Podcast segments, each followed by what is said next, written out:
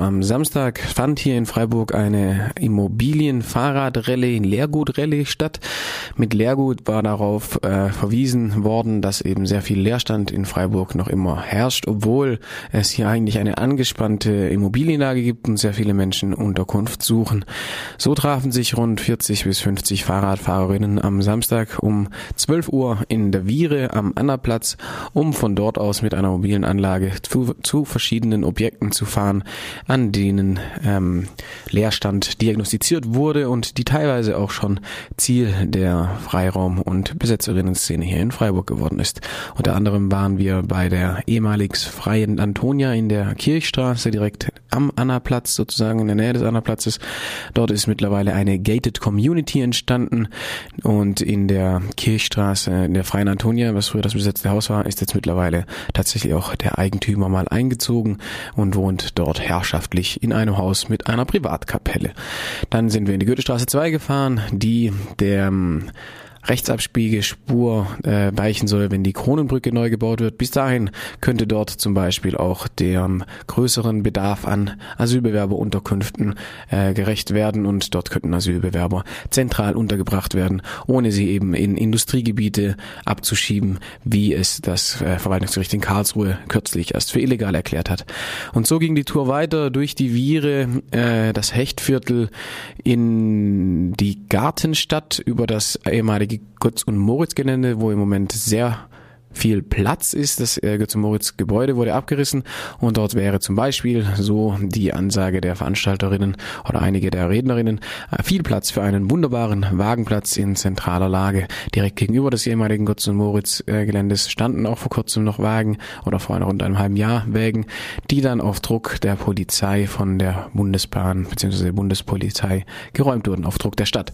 Dann sind wir in die Gartenstadt gefahren und dort hat äh, Stefan vom Mietshäuser-Syndikat einen und dem Netzwerk Recht auf Stadt einen Vortrag gehalten über die Entwicklung der Mietpreise und auch der Eigentumswohnungspreise in der Gartenstadt.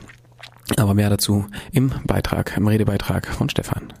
Wir sind hier in der Gartenstadt. Die Gartenstadt ist eine Siedlung, die hat fast 100 Jahre auf dem Puckel. Die kommt noch aus einer Zeit, als Genossenschaften äh, Häuser gebaut haben, für Leute mit geringem Einkommen. Das waren überwiegend Genossenschaften, aber auch schon der Vorläufer der heutigen Stadtbau der Siedlungsgesellschaft. Oder das ist eigentlich dieselbe, die hat nur einen anderen Namen bekommen. Und hier ist was ganz Merkwürdiges passiert. Ähm, durch einen Federstrich im Gemeinderat, eigentlich letztlich durch die Unterschrift des Oberbürgermeisters und Abstimmungen, sind hier die ganzen Häuser im Wert verdoppelt worden, die Grundstücke auch. Ähm, und zwar waren das vorher alles Mietshäuser. Es waren große Grundstücke mit, äh, da waren dann zwar viele, da waren so viele kleine Häuser drauf, es war aber ein Grundstück, die hatten auch dieselben Rohrleitungen und alles. Es hatte eine Flur, Flurstücknummer und dann ist das aufgeteilt worden, ähnlich wie man das kennt von Eigentumswohnungen, wenn so Wohnhäuser aufgeteilt werden in handhabbare, handelbare Eigentumswohnungen, dann steigt der Wert enorm von diesen ganzen Sachen. Und genau das hat die Stadt Freiburg hier in der Gartenstadt gemacht, immer unter der Überschrift ihres Handlungsprogramms Wohnen, dass man ja die Verdrängung der ärmeren Bevölkerung aus den Stadtteilen vermeiden will. Was hier passiert, ist eine komplette Umwandlung der Bevölkerungsschicht in, also nicht Umwandlung, sondern eine Verdrängung, weil es wird zwar niemand akut gekündigt, aber immer wenn jemand die Wohnung verlässt, stirbt, es sind auch viele alte Leute da, wird es als Eigentumswohnung verkauft. Und zwar diese Häuser hier, die gehören der Stadtbau, die haben, ähm, die kosten ungefähr das Grundstück, das kostet der Quadratmeter auch schon 1000 Euro, das sind dann auch nochmal 100.000. Das heißt, mit Nebenkosten muss man für eine 100 Quadratmeter Butze hier, die denkmalgeschützt ist, die man nur mit hohen Auflagen umbauen kann, müssen kommen Leute rein, die dann 200, fast 250.000 Euro bezahlen müssen. Nach den eigenen Ermittlungen der Stadtbau kostet dann die Modernisierung noch einmal 100, 150.000 Euro. Das heißt, es werden hier hochpreisige Wohnungen. Und es wird niemand mehr bezahlen können von der Leuten und der Bevölkerungsschicht, für die die Wohnungen mal gebaut wurden.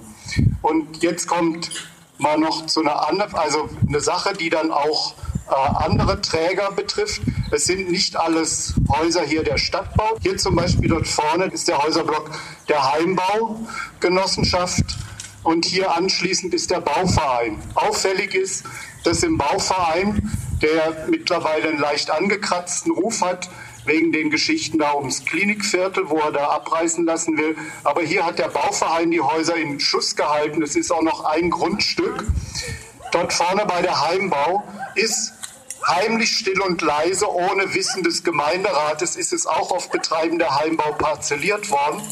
Und jetzt werden die Bewohner mit folgender Situation konfrontiert, dass ihnen A gesagt wird, wir wollen die Häuser ab 2016 nicht mehr behalten als Genossenschaft. Ihr seid zwar Genossen, aber das lohnt sich für uns irgendwie nicht. Wir haben andere Prioritäten gesetzt. Der Beschluss wird allein von der Geschäftsführung gefällt. Es gibt kein Mitspracherecht in der Satzung der Genossenschaft in solchen Fragen. Den Bewohnern ist dann erklärt worden, das sind ja nur Partikularinteressen, das ist nicht zulässig, das auf die Mitgliederversammlung der Genossenschaft zu bringen. Also denen wurde gesagt, das wird eh 2016 fällt es an die Stadt zurück, weil da die Erbbaurechte des Grundstücks auslaufen. Die Stadt wird dann genauso wie hier das weiter veräußern. Und außerdem können Sie die Häuser gern erwerben zu so ähnlich hohen Preisen wie hier. Und wenn nicht, äh, Sie kriegen auf jeden Fall eine Mieterhöhung. Das ist auch, sind ja jetzt Gerichtsprozesse gewesen. Und da ist es jetzt ist was ganz Interessantes aufgetaucht, was später auch mal bei den städtischen Wohnungen kommen wird. Da wird nämlich jetzt argumentiert, durch die Parzellierung in Einzelgrundstücke ist es gar kein Mietshaus mehr, sondern sind Eigentumswohnungen. Und für Eigentumswohnungen gilt der Mietspiegel nicht, weil es ein besonders qualifiziertes Wohnen ist, jetzt in Eigen, das, was 100 Jahre lang Mietshäuser war, sind auf einmal Eigentumswohnungen geworden. Und die Gerichte werden wahrscheinlich so urteilen, sagen, ähm, dass das der Gemeinderat nicht entschieden ist, ist unerheblich. Jetzt ist die Rechtssituation sind Eigenheime und dann wird als Vergleich werden Eigenheime aus der Umgebung genommen bei der Miet, bei dem Prozess und die Eigenheime in der Umgebung sind halt die, von denen ich gerade erzählt habe, die ringsrum stehen, die enorm teuer sind. Das ist jetzt der Maßstab.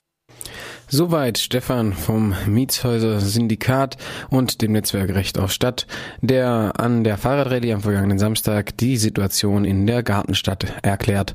Von dort ging es dann weiter über das äh, Gebiet Gutleutmatten, auf dem die das Theater gerade eine temporäre Open-Air-Bühne erstellt hat ähm, und das bebaut werden soll in Zukunft.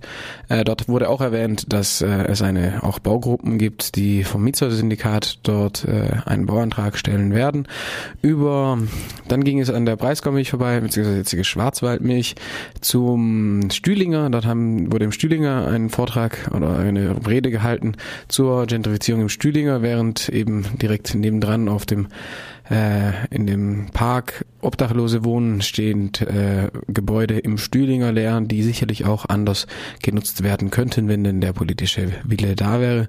Und von dort sind wir dann in die Nähe des Krankenhauses gefahren, wo auch die Fahrradrallye geendet hat.